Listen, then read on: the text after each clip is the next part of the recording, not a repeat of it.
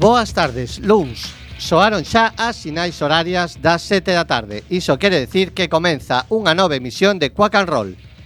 Temos por diante 55 minutos da millor música dende os estudios José Couso de Quack FM, a Radio Comunitaria da Coruña. Tanto se si estades a escoitarnos no 103.4 como se si o facedes online a través da páxina www.quackfm.org, Nerea os mandos da nave e Fer a este lado do micrófono, Dámosvos a benvida. Abrochade o cinto porque arrancamos. Un longo, un longo camiño Duro, moi duro de andar Para que a liberdade non sexa só unha verba dunha canción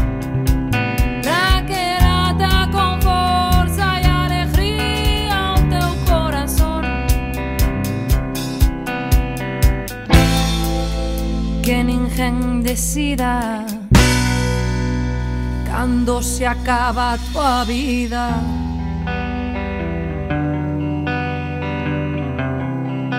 Que virgen decida cuando se acaba tu vida.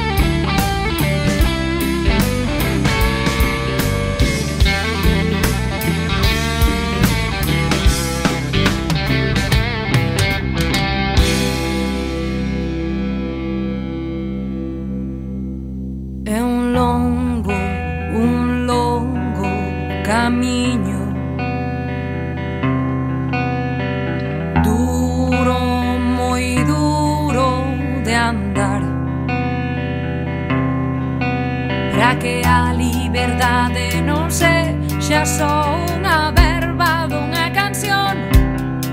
Pra que lata con forza e alegría teu corazón. Que ninguén decida cando se acaba a tua vida.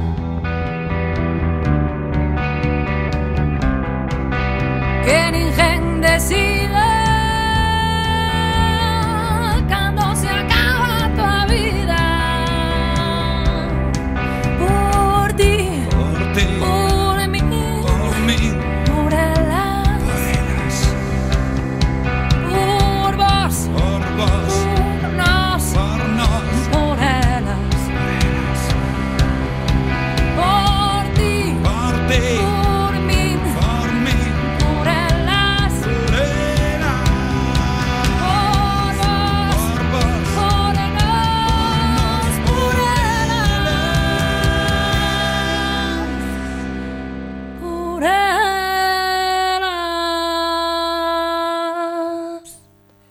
Boas tardes e benvidos, benvidas a unha nova emisión de Quack and Roll, a última desta tempada antes de coller unhos días de vacacións por ser un día tan sinalado e como colofón a unha tempada definitivamente azarosa con todos os problemas que tivemos de nun primeiro momento non poder subir o estudio por mor do confinamiento, despois grazas a un enorme traballo dos compañeiros de Quack poidemos empezar a emitir dende a nosa casa, momento que eu llegar dun especial cariño porque habilitei na casa un pequeno espacio para emisión e bautizámolo como Estudio María Fernández, en homenaxe e recordo da miña querida Irmanciña. E xa definitivamente ca volta ao estudio. E hoxe neste estudio, José Couso, temos o enorme placer de contar ca presencia de Tito Barbeito, Tito Ritman, boas tardes, Tito. E, por suposto, a Dara Camaño, a cuncheira de Sofán. Boas tardes, Adara. Hola como son eh, os vocalista, o a vocalista e o guitarrista de Adaran Ritman, porque tal e como os presentei parecía un combate de boxeo. Tito Ritman como contra Adara, a, a cuncheira de Sofán. Entonces, eh, lamentablemente, por problemas de legalidade ca normativa COVID non poden estar con nós eh, Andrés e Arturo, baixista e batería da banda. A normativa di que non podemos estar máis de 4 non convivintes e temos que acatala. Sentímolo de corazón, chicos. Tito Adara, é un enorme placer tervos de volta no estudio José Couso. Sentídevos libres de facer o que vos dé a real gana, cando queirades falades, cando queirades tocades. Imaginade que estamos nun local de ensaio e chegamos dous intrusos, como somos Nerea e eu, e eh, vos estades na vosa casa. Teño que decir que tanto para, para Nerea como para min, o voso concerto no Ágora por mor da, da final da banda de, de final de bandas de Quack FM foi ata o de agora o último concerto no que os tivemos. Que recordades da vosa volta aos escenarios?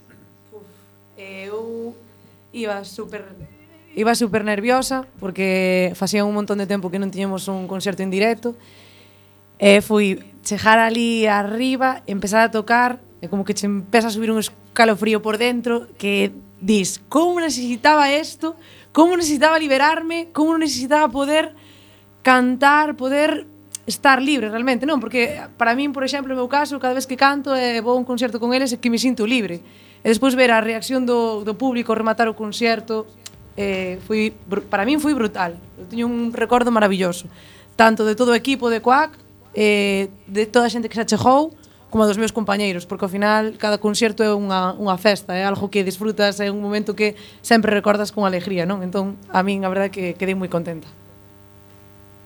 Bueno, eu eh, certo que, que era o primeiro concerto e que as limitacións de estar sentado, non? É jodido estar sentado nun sí, concierto. Sí, sí, es que es pero pasámolo de medo. Eu pasei no eh, A verdad que, que sí, necesitas, despois de todo ese período oscuro, oscuro liberar a mente, eh, sí. olvidarte, eh, a verdad que a música é a millor das ferramentas para facer isto. E como decía, o concerto foi por mor do, do concurso de bandas de Quack FM, que este ano cumple 25 anos de emisión, un cuarto de siglo, o sea que eh, parabéns para todo Quack FM Eh, eh, bueno, a verdade é que me lío. Decía que tocachedes no agora porque fuchedes os ganadores do concurso de bandas de Quack FM no apartado de bandas locais. Que supón este premio para vos? Eso foi unha sorte tremendísima, decir, un privilexio, un luxo, pois pues, eh, poder chegar hasta hasta aí. Eh, que mellor premio ao final que poder eh, facer unha, unha actuación en un lugar tan emblemático como Ágora, un, un escenario enorme, un bo técnico de son e que máis se pode pedir. Eu recordo que dicía, chamame Tito e dime, Ei, ei, que ganamos, tal, que va, home, non, ó, oh, ainda non ganamos, ó, oh, eso será a semifinal. Non, non, de verdad que, que va, home, que vamos ganar, non sei que, dime, sí, sí, é cando entero, eh, ai, dios mío, non mo cría, pero a verdad, foi moi guai, foi moi guai, porque invirtes tempo, invirtes enerxía en facer algo que che mola, e non é por dicir, ah, teño un premio, ganamos isto, no, pero ganas o poder facer algo que ti vives e que ti disfrutas e que ti sintes e que, a, eh, que as persoas que están escoitando ou están vivindo. Entón dis, joda, claro. está claro que non lle podes gustar a todo o mundo, non? Porque hai diferentes gustos e é normal, a min tampouco me mola a todo o mundo, pero cando ves que, que a xente empatiza contigo e reacciona ben algo que estás facendo ou que o sinten, que hai xente que, que acaba un concerto e che di, tuven os pelos de punta ou fixestesme sentir eso. Para min é o mellor, prefiero mil veces eso que calquer Eu eu eh, era parte do, do xurado, eh? Eu era parte do xurado. E había chaiñas como eu, pero había un tipo como César Martín, que é o, o director do Popular 1, eh? Carai, o sea que, sí, sí. o director de Popular 1 formaba parte deste xurado, o sea que eu creo que mm, unha labor importante a de, a de Quack e non é calquer cousa, eh? Ademais, vos non é o primeiro premio que ganáis. No, no? Si, o bueno. primeiro de primeiro, sí, despois quedamos segundos. Sí, o de segundos sí. e terceiros. Creo. terceiros en Mans. En, en Mans, o no o sea, Festival de Mans. Tedes en, todos os eh, postos. Do... Pérez, bueno, hai que ir pouco a pouco. Sí. Primeiro de terceros, despois segundos. Ah, sí, é verdade. E agora primeiros. Primeiro, Por ese orden. Por ese orden, bueno, escalando pouco a pouco. Sí, sí, sí. Claro. É verdade. Como Dios. Uh, acabo de recordar que a outra vez que viñechedes foi o 13 de diciembre. Eh, viñamos dunhas pequenas vacacións. Oxe cerramos o ciclo volvedes vos e nos marchamos de vacacións. eh, hoxe temos, ademais de, de, de, de esta fala ou desta conversación que temos entre amigos, Temos preparado, ou tedes preparado, eu só veño a escoitar, menos mal que non participo. eh, tedes preparado algún tema, verdad? O, o, bueno, aí vexo catro armónicas, mm. unha guitarra... Bueno, aquí todo unha ferramenta para facer un pequeno acústico daquela maneira. Sí. Pois sí, algo, algo imos facer. Bueno, pois eh, vos, cando que irades, eh, vale. facemos algo de música. Temos, eh, a verdade que para mí, eh, tiña moitas, moitas ganas de, de que viñésades a tocar de que viñesedes a, a, a facer este, este pequeno set. De feito, a última vez que falei contigo, eh, che pillei facendo a compra O sea, para que sepa a xente que as estrellas do rock tamén van ao supermercado. Por suposto, vamos, van ao eh... supermercado e teñen que facer aí a lavadora, to, e, claro. cociñar eh, como unha, unha persona normal. Pois pois sí, ademais eh, eh, agradecervos desde o primeiro momento a, a, a vosa predisposición para vir Porque si hai unha ilusión que tiñamos últimamente en Quack and Roll era que viñera desa a tocar. Guai, nos cando que, Moitas grazas. e vos, cando vos que irades, face.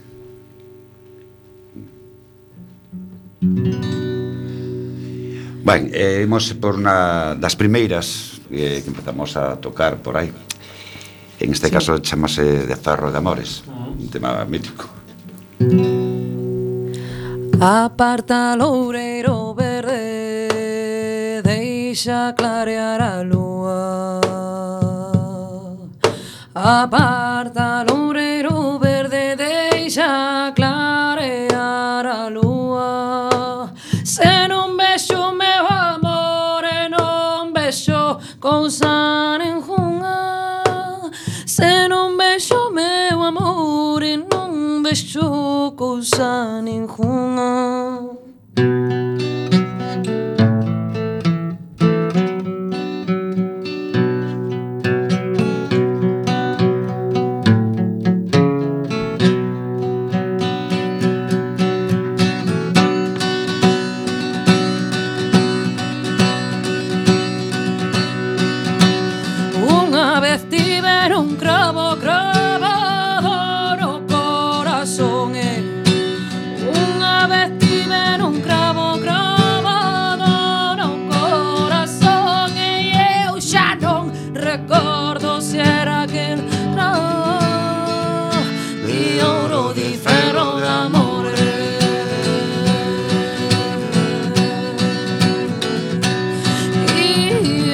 ya no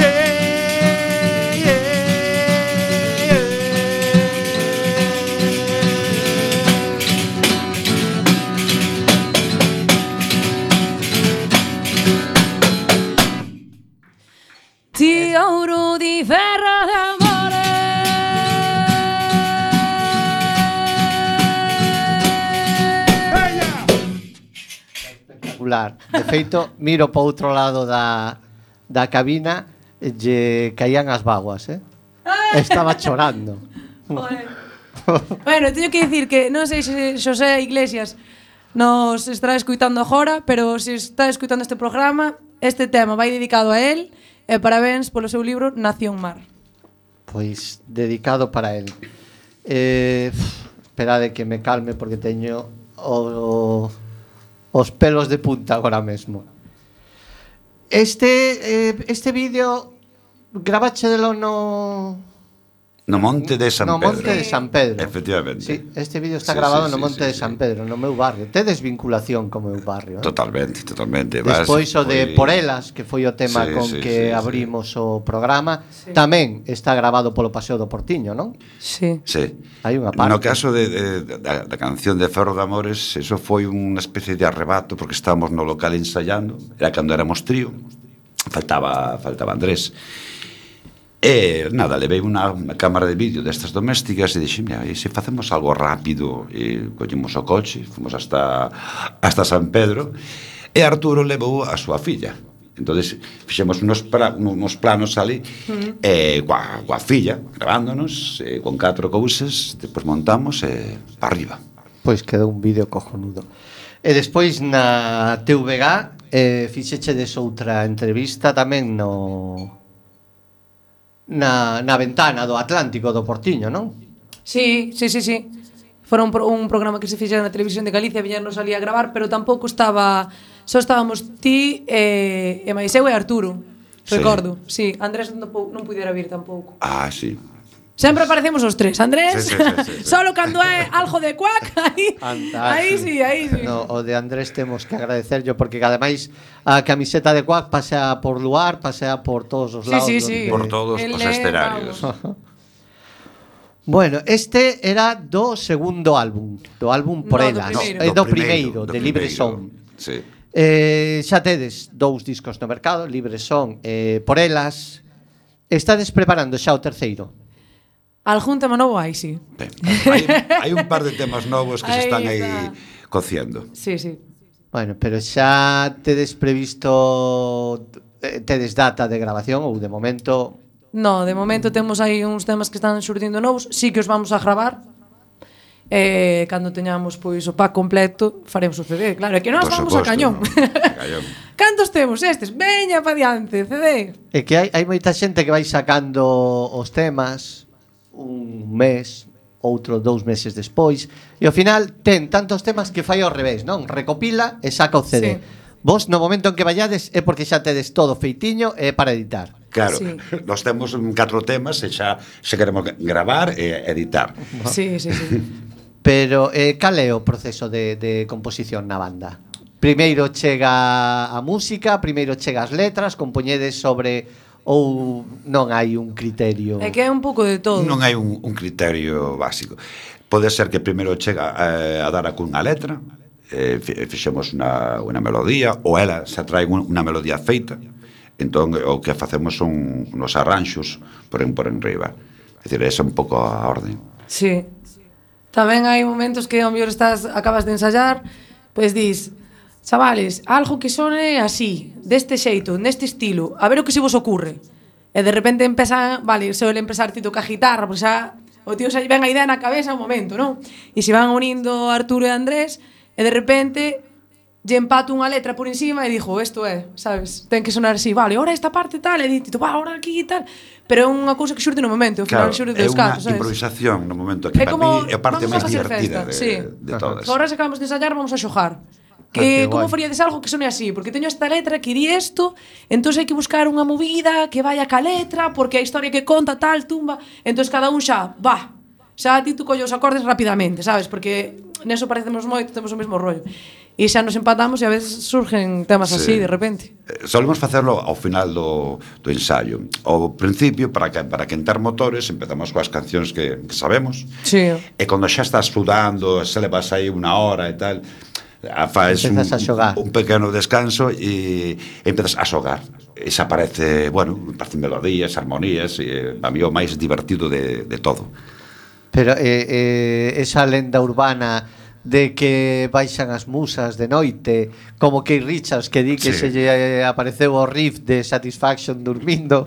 Bueno, eu eh, teño que dicir que o tema da Muiñeirax que tocamos, que é un dos mm. temas que máis lle mola peña en directo, que ten así un rollo pinfloiano tamén. Pois pues ese tema eu soñei no.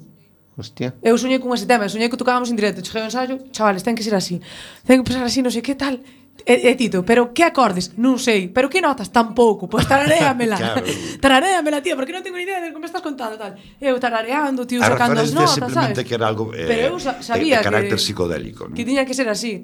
Claro. Joder, e cheguei ao, ao estudio todo, todo emocionada Dixo, vei, vou cas miñas pois pues tolemias Eu sempre creí que Keith Richards vacilaba co, ca composición de Satisfaction Foi o único que me, foi o, o único que me pasou eso Pero é verdad Bueno, estamos nos estudios José Couso de Cuac FM, a Radio Comunitaria da Coruña, acompáñanos Tito e Adara de eh, Adaran Ritman. E imos con máis música. Que temos preparado ahora? Ou que tedes, eu me incluyo a ver, pero... imos mirar aquí la a ver, que temos a chuleta, así... temos aquí varias. Sí. a ver, que te que... que igual esta, eh, despois deixamos pero vos cando que irades esta. me parades?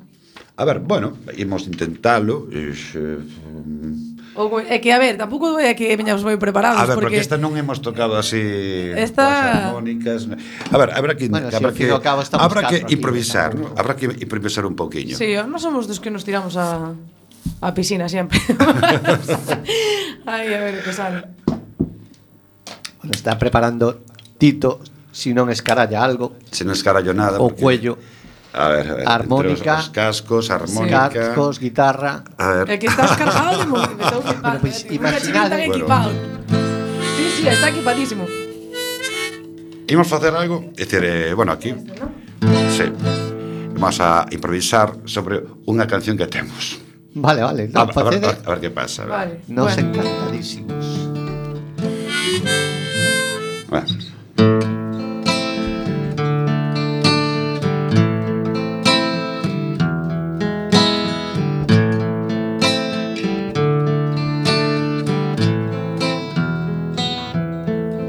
Este vai se e aquel vai se E todos, todos se van. Galicia queda sen nomes que che poidan traballar. Tes en cambio orfos e orfas E campos de soidade E nais que non teñen fillos e ollos que non ten pais E tes corazóns que sofren longas ausencias mortais. Viúvas de vivos e mortos que ninguén consolará. Este vai, este vai, aquel vai, aquel vai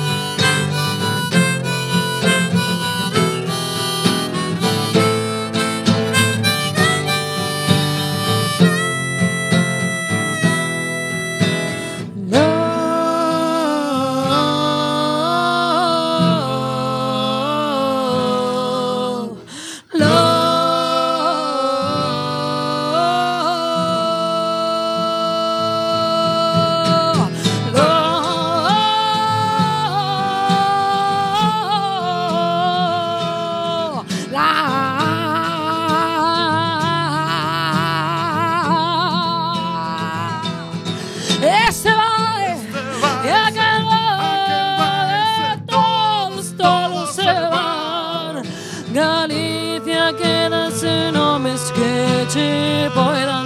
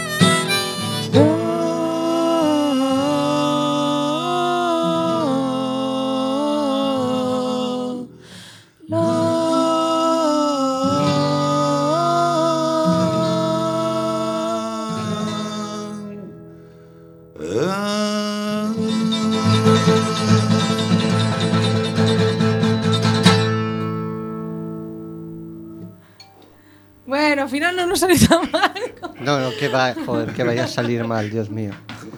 Non sabía que facer coa armónica, porque como, como nunca tuve que improvisar aí un solo. Bueno. Galicia, tema de Porelas. Sí, este sí. sí. É un poema de Rosalía de Castro. Uh -huh. Sí. Musicades bastante a Rosalía. Eh, sí, a min mola moito Rosalía. Ten unha, unha conexión moi especial con ela. Eh, bueno, imagina aquí estuvemos eh, sete puertas.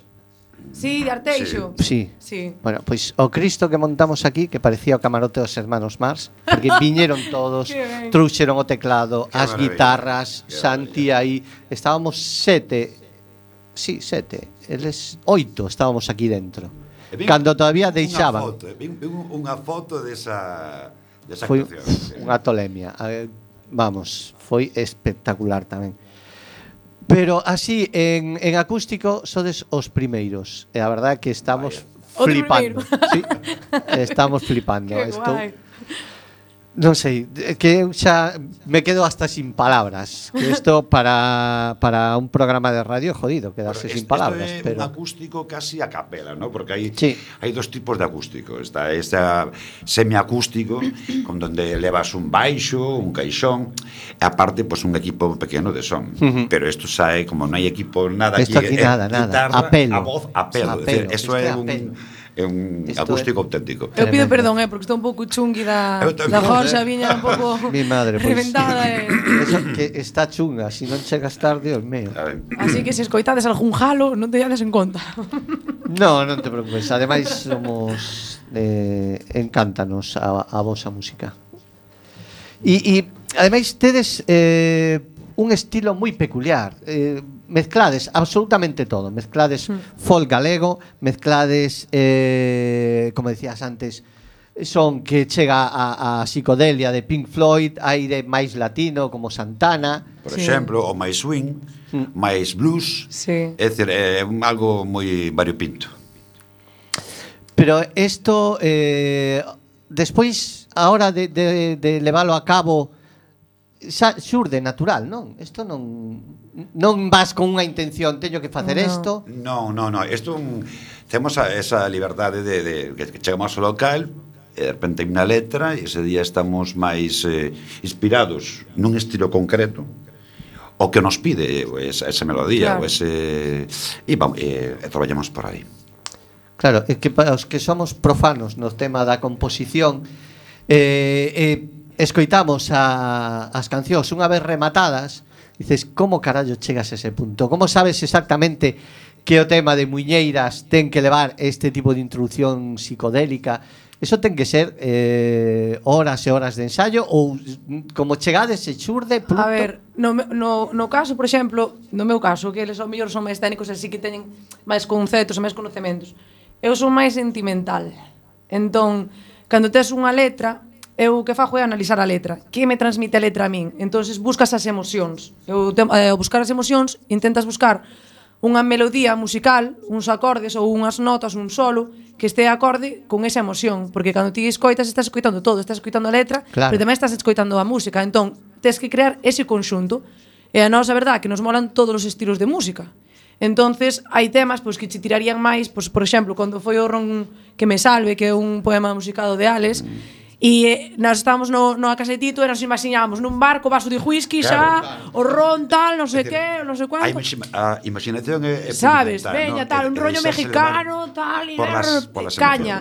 E dis ti, pero isto é unha locura, claro, pero claro. ao final o conxunto consigue que esa emoción que ti sintes no momento en que, en que eh, escribes a letra, ou que conectas con un poema que te transmite, por exemplo, este de Galicia, non, que fala de migración e todo o rollo, pois creas como, como ese, ese conxunto do todo. E para min é o importante.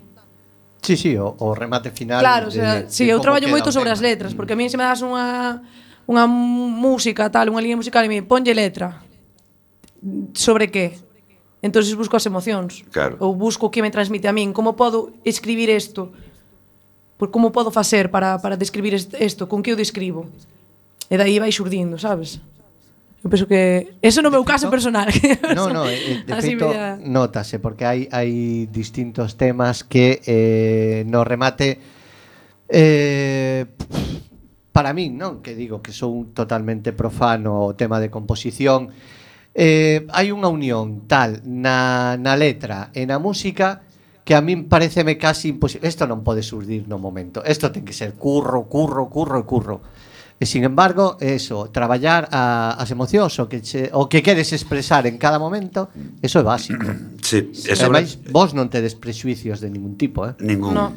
E sobre todo, deixarnos levar eh, deixarnos levar sobre as emocións, sobre a visualización creativa dentro da, da música. Sí. É dicir, ver paisaxes sonoros, é o, o que vexo eh, escoito unha música e vexo un paisaxe, intento, intento describir ese paisaxe que está cheo de emocións, de, cheo de, de cores, e, eh, e algo así. E que eso é o que eh, fai a vosa música distinta. Hai xente que se limita, hai xente que di eu toco rock and roll, non pode haber unha estructura de, de, de ranchera, non pode ser, ten que ser rock sí. and roll. Si me xurde algo de que teña algo que ver con algo distinto ao rock and roll non pode ser, pero sin embargo a vos Da igual si é reggae, si é mm. un comenzo de ranchera e despois acaba en, en ZZ Top ou... Sí. E que ao final ti cando, cando vas a dar un concerto, non? Cando estás facendo, ti tens que sentir o que estás facendo. Eu digo sempre, non? A xente que me coñece di, "Buah, ti, a veces vexo aí cantando". Eu digo, "Pero esta tipa que lle pasa, está poseída". eu digo sempre, é que non son eu, é que é como un persona, o sea, eu son o que ves aquí ora, non? Pero cando chego aí hai unha parte de min, un personaje de min que está oculto durante todo o tempo, non? Na sociedade, basta... pero chega aí e se libera, é outro, outra cousa diferente. E ese personaje di a, a vivir la vida, a gozarlo, a sentirlo. Porque claro, eu non sinto mismo cando canto Muñeira ou cando cantas o de migración, porque cando estou cantando este tema, son esa muller que perdeu o seu marido, que se marchou. Cando estás no Ron que me salve, son esa persona que estás to carajo da vida, que me pesa todo encima, estou nese bartal. Cando son e intento mostralo, o sea, xa, xa me sale solo, sabes? Para veces, joder, intentas que a xente vexa eso que ti estás sintindo, porque en cada tema eres unha persona diferente. Cando canto por elas, son outra persona diferente. Cando canto libre son, son outra persona primavera. Eh, cando canto primavera, outra. Porque non pode ser a mesma, porque non estás sentindo o mismo. Entonces é como que te tens que meter nese papel, é como os actores claro, cando interpretan transformación. Claro, uh -huh. os actores tamén interpretan personaxes, pois pues eu dixo, que sinto aquí? Pois pues isto. Pero hai, hai xente que eh, o vive no escenario, eh, como o voso caso, pero hai xente que no escenario eh, interpreta, pero non o vive. Di, eu son, teño esta, esta imaxe, non podo desmarcarme. Pero a, a vos, no vosso caso, no tipo da música, incluso claro. en, en directo da igual. A imaxe hai xente que, que realmente disfruta primeiro no escenario e con eso fai disfrutar a xente. Hmm. Pero hai xente que, que está tan mecanizada que sabe que ten tres pasos á dereita, dúas á izquierda e xa non sale de aí. E costalle de transmitir. Claro. claro, claro. E pode ser eh, artísticamente un espectáculo, mm. pero polo menos a min, déixame frío. Claro, é que eu penso que xa estás bastante limitado na sociedade e na túa vida en general todos os días. Entonces, cando vas a facer algo que realmente che sale de dentro, sea o que sea, pintar, tocar, eh, o que sea, non, tens que ter a total libertad para facelo. Porque xa estamos coibidos, xa estamos mm, metidos en caixas mm, demasiado, sí. sabes? Hai demasiada prohibición, hai demasiado pois teño que ser así aquí, teño que ser así alá, non sei quen ti quira ser, e sobre todo se estás facendo algo que che sai de dentro. Porque a mí se me dis, tens que facer a cousa así, así, asao, xa na fajo.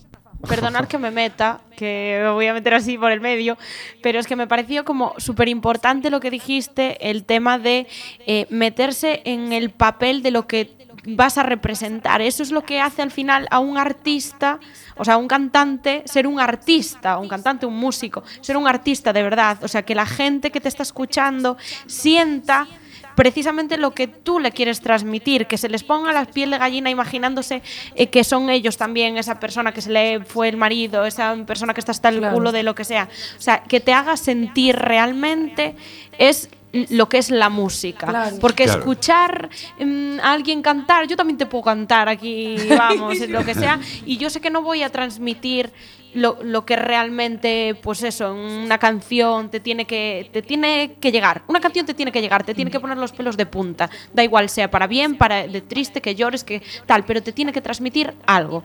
Igual que una película. Claro, Sí. es que una para- buena película es cuando, te- cuando a- acaba la película y dices, hostia, pues e mira esto, mira tal e cual. Pois pues unha canción igual, se si non te transmite nada, É que eu penso que, es que para importante. representar, no para interpretar, eh, primeiro hai que sentir, é como calquer actor. É dicir, eh, cando un actor, un bo actor, vai a interpretar non algo mecánico.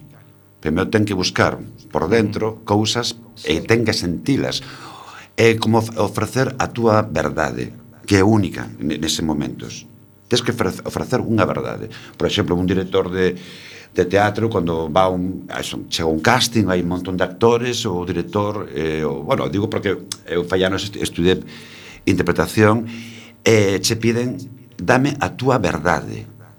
Non verdade do outro, non, a túa. Claro. Que ten que ser... Eh, unha, unha realidade, ten, ten que ser sí. certa. E iso é o máis importante. É, eh, sí. hombre, cuestión de estar concentrado libertad, neses momentos sí. de para poder transmitir o que ti queres. É que eu estou moi, o sea, non rayada, pero penso que realmente ninguén é libre totalmente. Eh, penso que todos debemos buscar algo que nos faja sentir libres canto máis mellor. Eh, con todo o que está pasando no mundo, sabes? Co que está pasando en Colombia, co que está pasando en todos os lados, emergentes que veñen, que se deixan morrer vidas por aí porque son números, porque é que a mí me parece increíble. E penso Pero que é hora tamén... de cando estás eh, en riba do escenario eh, influye a xente que te que te está escoitando, non? Si, si ti tes ao a muermao que é o único que está é que a min como espectador, eh? A min, de verdad, jódeme moito a xente que vai a un concierto e non vai a disfrutar, vai aí a pillar. Vai a ver por que desafinou aquí, por que esta nota non é, Eso é masoquismo puro e duro. Eso, eso non entendo, é dicir, eu subo un concerto para disfrutar, claro. para deixarme levar polo que me, polo que me están ofrecendo, para sorprenderme, non para ver onde a ver onde podo pillar, sí. mira aquí eh, fixe un marrón, aquí me meto la pata, eso non é eh, eso non é disfrutar. E ademais, eu por eso eh, moitas veces eh, sei que isto non é moi popular, pero a min os conciertos gratuitos eu creo que non deberían de facerse. Bueno. Primeiro por respeto ao músico, mm. sí. porque ti si vas a ver a alguén e pagas é porque che gusta. Porque joder, por exemplo, nos conciertos do, contigo, do noroeste. Sí. Eh, a, ven a quen queira.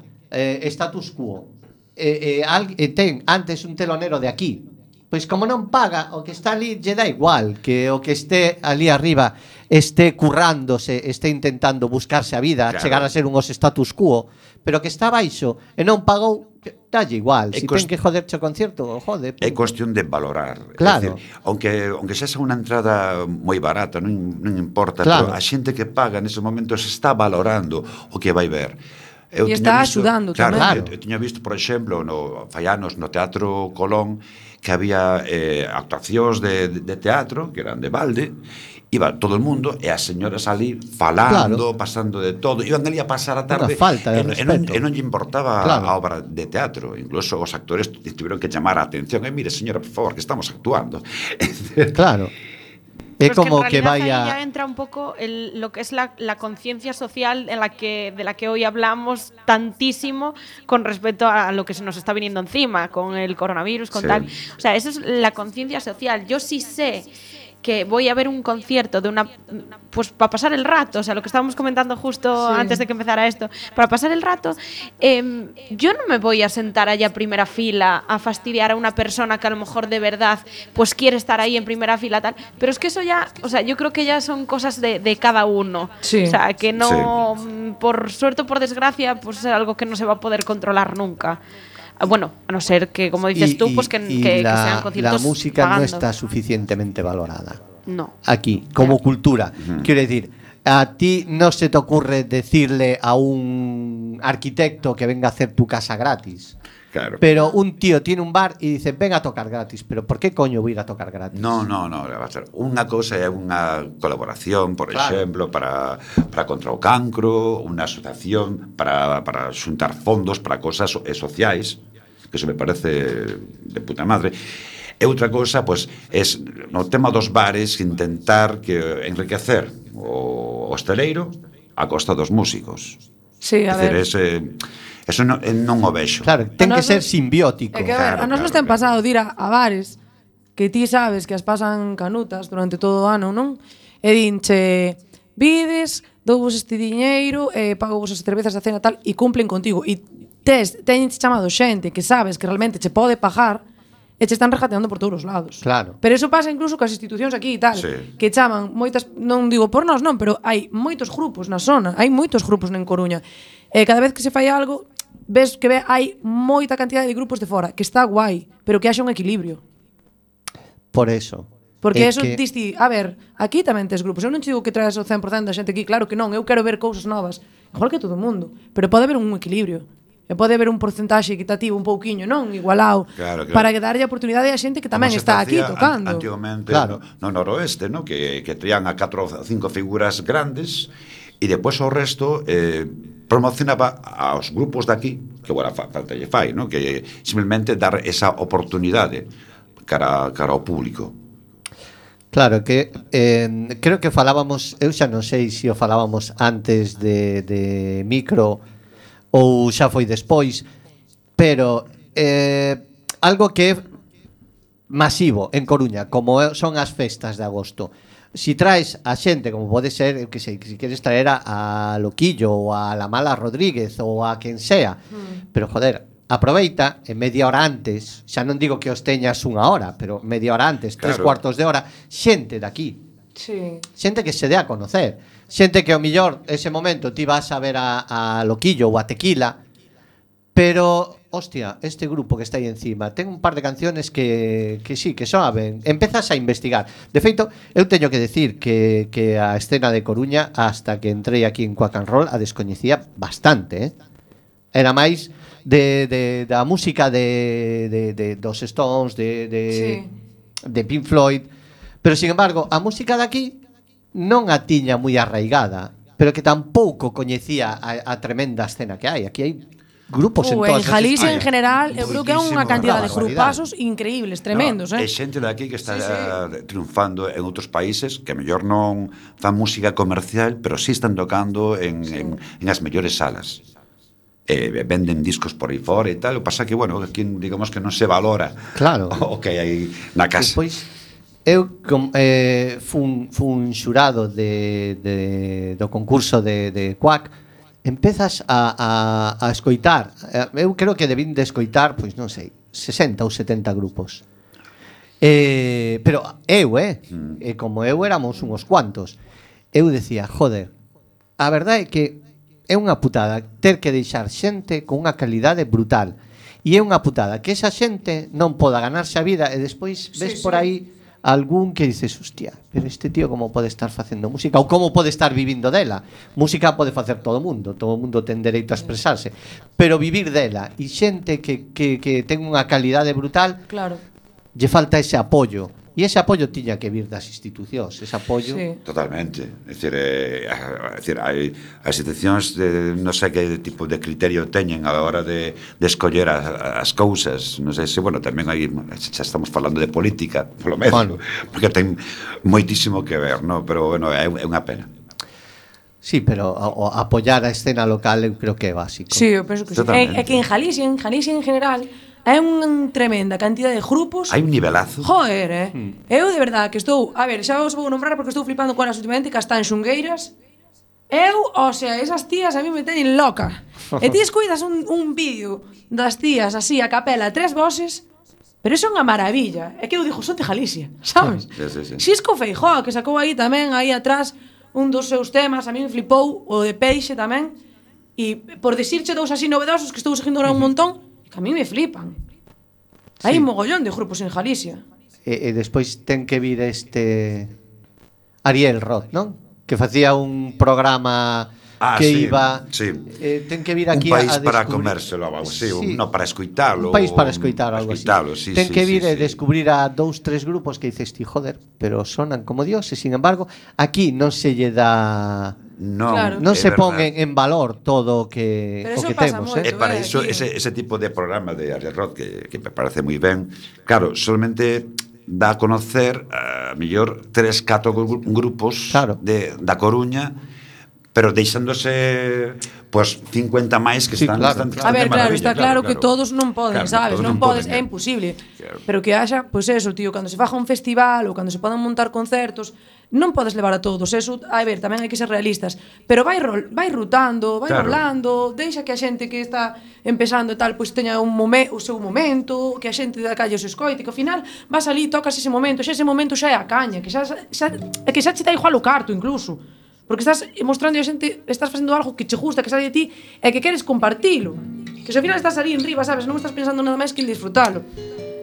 O e pasa, como... Aquí tamén somos bastante reticentes a estas cousas, eh? Eu botei 25 anos nunha asociación de veciños e organizábamos as festas do barrio, non? Hubo un tempo que estuveron paradas e de repente nos arrancamos outra vez. Eh, me tuve que pelear prácticamente con todo o barrio porque o facíamos fiesta, eh, viernes, sábado e domingo. O viernes tiña que ir a Narices un grupo de rock. Se me meteu na cabeza e tiña que vir. Eh, foi, eu que sei, track, eh, pois viñeron, pues eh, Miki Nervio, claro, eh, claro. viñan os Claretes, veu Gran Reserva, pero joder, si tes eh, a oportunidade de, de mostrar unha amplitud, porque as orquestas están ben e teñen o seu público, sí. pero joder, a festa é de todo o pueblo, é de todo o barrio. Claro, Por que un podes dentro desos tres días dedicar unha parte a que aos chavales conozcan Porque hai moita xente que dice, hostia, a dar en ritmo, pois a min tamén me gustaría facer. Porque se si eles cantan en galego, por que non podo facelo eu? Eh, sabes o que pasa? Aquí, mira, aquí hai unha, hai unha cultura desde fai moitísimos anos. Aquí, sin ir máis, máis longe, en, en Galicia, fai pois, 30 anos, claro, había moi poucos grupos e a xente daqui pues, se pensaba que o de fora era, era mellor. É dicir, sempre grupos de Madrid, grupos de Barcelona, que se comían todo.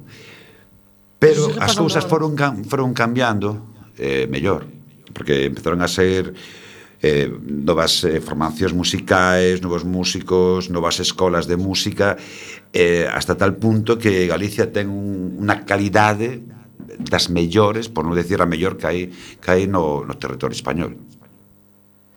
Pero bueno. eso sempre eso eu creo que sempre pasou aquí, eu creo que sempre seguirá pasando, que sempre se lle mira con mellores ollos aos que veñen de fora que aos da propia sí. casa, sabes? O sea, ti para para tocar aquí, para ir a festa do lugar aquí, meu pai. Xa podes poñerte de rodillas e é que e a mellor eu creo non? que é parte do carácter galego. Flipas, eh? Eso sí que sí, sí que non sabémolo. Cos de fora. E vas a un sitio sí. de fora é unha maravilla, pero estás na casa, a mellor Sabes? E ao millor o de fora non sabe facer un O con un canuto, ya, pero, é de eh? fora. pero é de fora. Claro, sí. exactamente. O incluso a xente que vai daqui vai a traballar a Madrid, ven seis meses despois, joder, este vive en Madrid, manda carallo. Sí, eu penso que sí. Bueno, que pero aún así, sí. bueno, eu penso que que isto está cambiando a para, para mellor, uh -huh. decir, porque, bueno, a xente empeza a valorar últimamente, pois, pues, que, que aquí ocurren cousas, que aquí hai, hai cultura, uh mesmo nos, nos pueblos. Joder, no de... que nos temos que estar moi sí, agradecidos, sí, sí, porque totalmente. xa che dixo, ainda o gran pasado, que foi todo o tema do, do COVID e tal, tuvemos dous concertos, un en Fisterra e outro en Muros, que, jova, a nós dounos a vida, eh? Totalmente. ese, ese momento, despois de todo o que viñamos de pasar, Xa. Ter a oportunidade de ir ali a ver a, que a xente tiña tanta gana de festa como a nós, porque vías a xente disfrutando. Diste, madre Pois mía, aquí temos ganas de festa e danos tempo todavía un tema máis. Sí. Tedes preparado algún outro? Temos aquí eh, sete oito. Non sei. Bueno, que pasa que... un pouco tomada, pero... A ver, sí. entón, Venga, elixe Unha máis porque elixe. Eh, danos tempiño todavía. A que ti queires. Vale. Eh, ti, ti cal queres? Queres algún especial? Algún especial, no, se no, coincide no, aquí. Algo máis rápido, forte. Tío que veña. Algo sí, lento, sí, sí, eu, suave ou algo no, no, no, cañero. O que vos que irades, o que vale. atopedes máis a gusto. Vale. Eu teñolle un cariño especial a dúas. Muñeiras, que xa vai, xa vai a ser que non. Claro, que está, está aquí, pero a, a de por elas e ademais creo que é a canción que máis sonou en Quack and Roll. Debo de, de poñela como cinco ou seis pues veces. Veña. Vale. Pois pues, entón esa. Vale. en agradecimiento, que estamos moi contentos de vir, a verdad.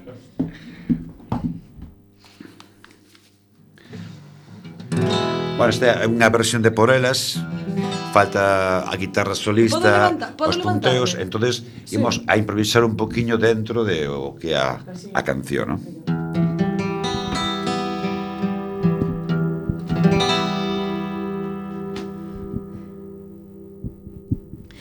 É un longo, un longo camiño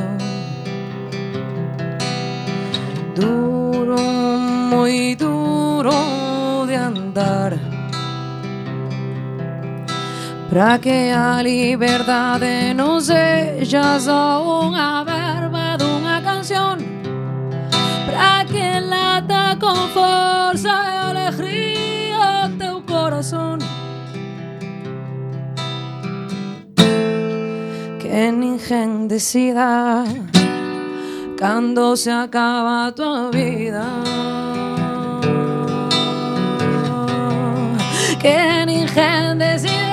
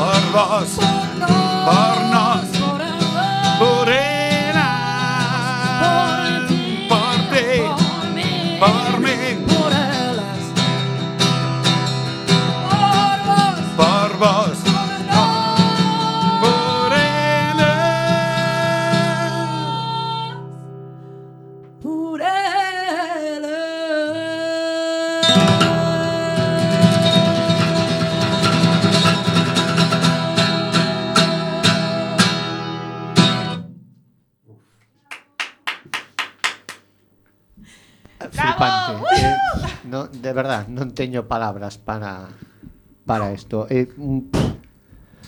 Sinto que sea radio, vos jodedes, solo podedes escoitar. pero eh, que estamos todos chorando. Isto é, eh, non sei, non É jodido quedarse sin palabras, eh. Pero non teño palabras para describir isto. Impresionante. A mí se me estaba costando tocar porque estaba, me estaba emocionando. Isto é brutal. Te que te, te, teño os, os pelos de punta, eh? Estou hasta tartamudeando. de verdad, foi impresionante isto. Non hai cartos que o pague. Isto é impresionante. Nerea está ao outro lado que Yo non vou hablar. Pero podemos rematar con algo máis máis alegre. máis máis eh, forza o queremos rematar así.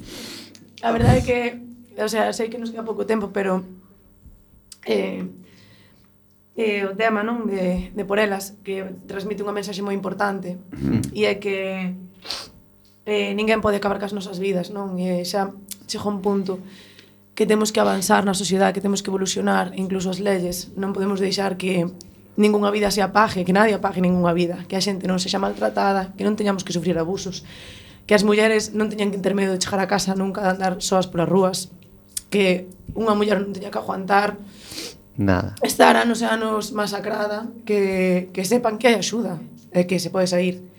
Eh, estou moi feliz de rematar con este tema, porque para mí é un tema moi importante, porque unha persona que quero moito, hmm. unha muller que quero moito, pasou por isto antes de irse, e este tema está dedicado a ela e a todas as mulleres que están ali, así que gracias por, por facer isto posible, por darlle visibilidade á música, pero tamén darlle visibilidade a cousas tan importantes é que, a como é a libertad da vida, non? é un tema que cada vez que o escoito pónseme sempre un nudo na garganta. Eh? É un tema precioso. Sabedes que hai, hai un, un colexio, un grupo de alumnas que fixo unha versión vosa con lenguaje de signos. Sí, ah, sí, sí, sí, sí, sí, sí, sí, sí, sí, sí, sí. Impresionante. Qué maravilla. Deste tema, precisamente, sí, sí, sí. por elas. E ademais fixerono para conmemorar o día 8 de marzo. Sí. É un colexio de, de Santiago tamén. Sí, de Santiago. Eh, no, eh, ese no, pero hai un colexio de Ah, Santiago vale, tamén vale. que con